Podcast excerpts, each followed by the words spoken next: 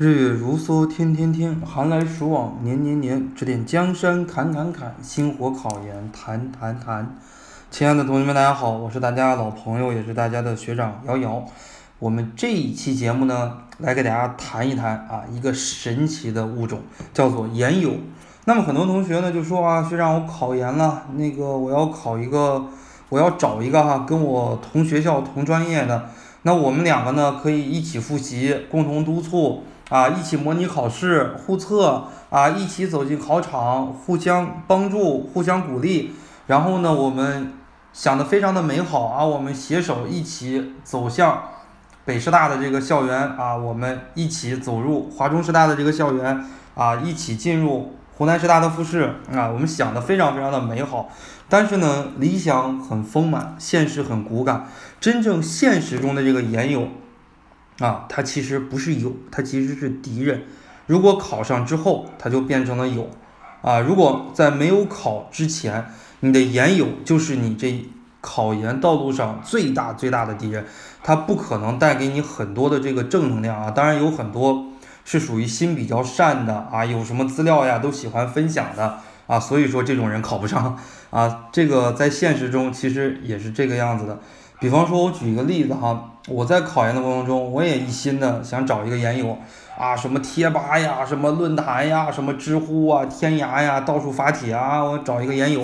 对吧？我当年考那个湖南师大教育学，啊，好不容易找到了几个研友，我发现这个这些个研友真的是太坑了啊！有一个研友的话，跟我就是同一个学校啊，我的本科是在河南读的，跟我是在同一个本科院校啊，我们两个自习室挨着也很近。一开始呢，我有事儿没事儿就经常。喜欢去找他啊，因为我当时学习也不是特别好啊，也是非常的心慌。英语的话呢，做这个阅读理解，一篇阅读理解五个啊，基本上呢能错上三个到四个左右的样子。然后我有一天我就去找他了，哎，我说这个小张呀，你那个阅读理解这个做的怎么样呀？他说啊，阅读理解多简单呀，对吧？我这个没啥问题啊，我。做一篇这个阅读理解啊，一套卷子二十道阅读理解，基本上就错一两个的样子吧。我当时整个人我都崩溃了，我就想的哇，他他跟我考一个学校一个专业，我一篇文章才对一两个，然然后呢，人家做这么一整套卷子，人家才错一两个，我光英语这一门学科，基本上呢就比人家少得了二三十分的样子。而且呢，我这个翻译也不好啊，当时写作也不好，当时正好是暑假，天气也非常的热啊，加上我这种内心的这种燥热，我整个一个星期，我什么我都没有学进去啊。然后有一天呢，哎，我说这个真的，这简直学不下去了，干干脆就是放弃好了。我就是又去找他啊，问一问，问一问这个专业课的问题啊。我说这个专业课呀，你看我这个被英语拖累的有点狠了，我这个专业课呢，我到现在一轮还没有背完呢。啊，他告诉我他已经背第三轮了，啊，然后哎，我我这个在过去的一个星期啊，我又是非常非常的昏暗，基本上又什么都没学进去。又过了几天呢，我又去找他，啊，结果他不在自习室，然后我说不在自习室，我在他的考研座位上等一等吧，啊，这个然后就给他打了电话，他说你等我吧，等十几分钟就来了。然后呢，我就翻了翻他这个考研啊阅读理解这个卷子，我一下我就惊呆了。他一篇文章，他也只能对一两个，啊，就是他说他整套卷子错一两个，他完全都是在骗我的。而且呢，我看了他好几本书，啊，他的什么外国教育史呀、教育学原理呀、教育心理学，完全就是新书，一眼都没看。他告诉我，他整体已经到了第三轮了，啊，所以说呢，世界上有很多很多的研友都是这个样子。他这么做，我一点都不怪他。为什么呢？因为人性本来就是这样的。啊，考研就是这么一场狼多肉少的这个游戏。一个学校一个专业招五个也好，招八个也好，招了你之后，说明呢对他就是一个非常非常严重的一个危害啊。所以说呢，他这么做我一点都不怪他。我看完之后，我立刻就走了。然后呢，我就是搬了个自习室。他之后之后的话呢，我在哪个自习室，他也不知道我了。然后我把他 QQ 短信，然后呢这些手机号全部都给拉黑了。从那之后就没有跟他有任何的联系。我从那之后我就不再找研友了，我就自己一心一意的去复习，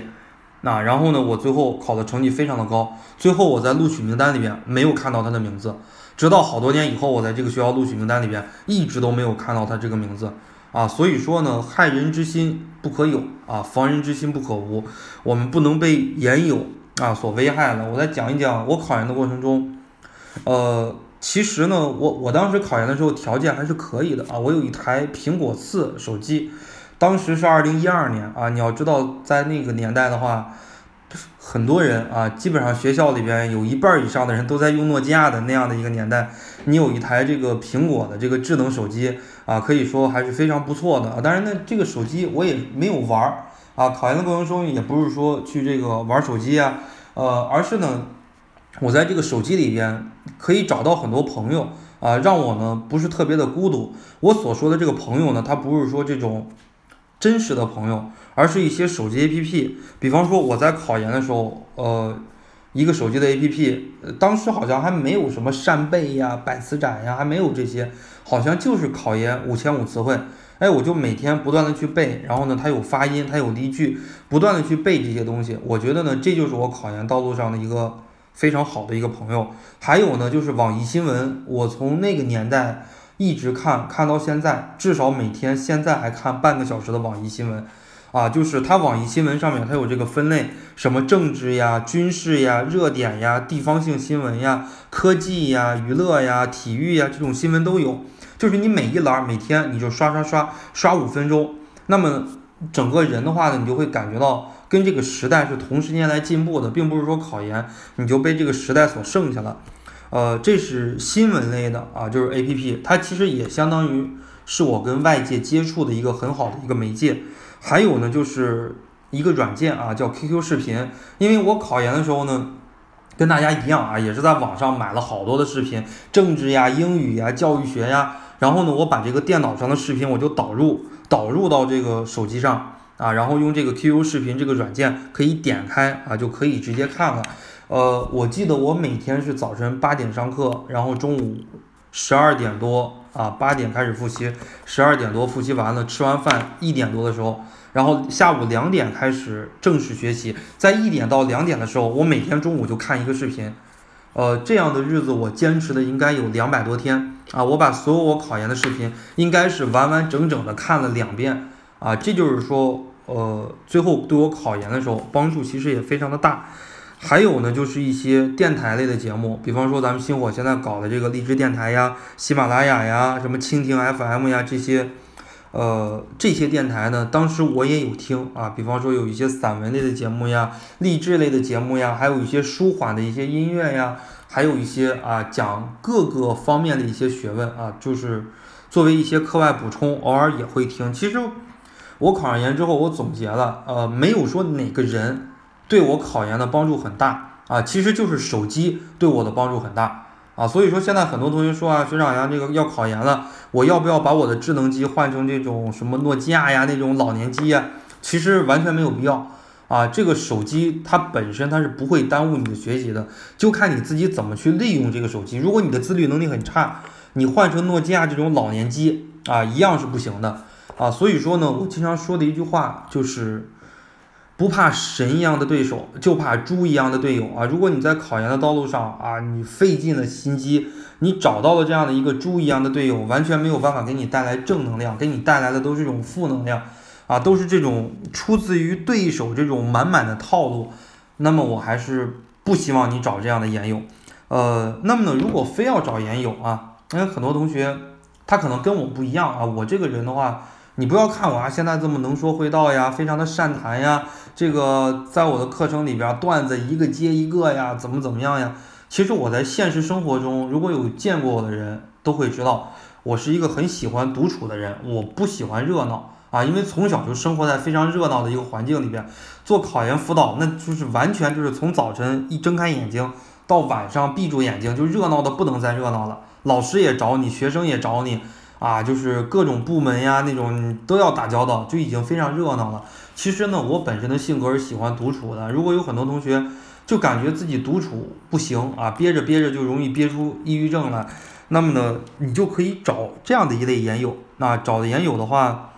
呃，我给大家提供两个标准吧。什么样的一个标准呢？第一，就是尽可能找一个跟你考同学校、不同专业的一个研友。啊，比方说你考华中师大教育学，他考华中师大社会学，哎，你们两个考同一个学校。比方说招生简章出来了，或者说要报名啦，要现场确认了，要一起什么出成绩啦，要一起去复试了，哎，彼此之间有个照应，而且彼此之间不会提防啊，因为你们考的是不同的专业啊，所以说彼此之间不会提防。还有一类呢，就是找研友啊，如果你没有男朋友，没有女朋友，找研友的话，我觉得还是找一个异性研友比较好啊，尤其是女生，呃，尽可能的就不要找这种。女生也有了啊，心机太重。那么呢，男生也是一样啊。男生的话呢，如果要找烟友，可以找一个这种异性的烟友啊，因为毕竟是异性相吸，他可能对你这种提防的程度啊不会这么高。好，这是我们这一期节目啊给大家讲的啊，谨防这种猪一样的烟友。大家如果有什么想听的节目啊，或者说想听的话题，都可以在我的荔枝 FM 啊，在这期节目下面留言。我们在后续的这个考研评书里面会继续给大家推出我们的考研评书，一周啊会有两到三期，到大家考研之前啊至少会有一百二到一百五十期考研评书，涉及到考研、生活、学习、情感的方方面面。好，我们这一期节目就到这儿，谢谢大家。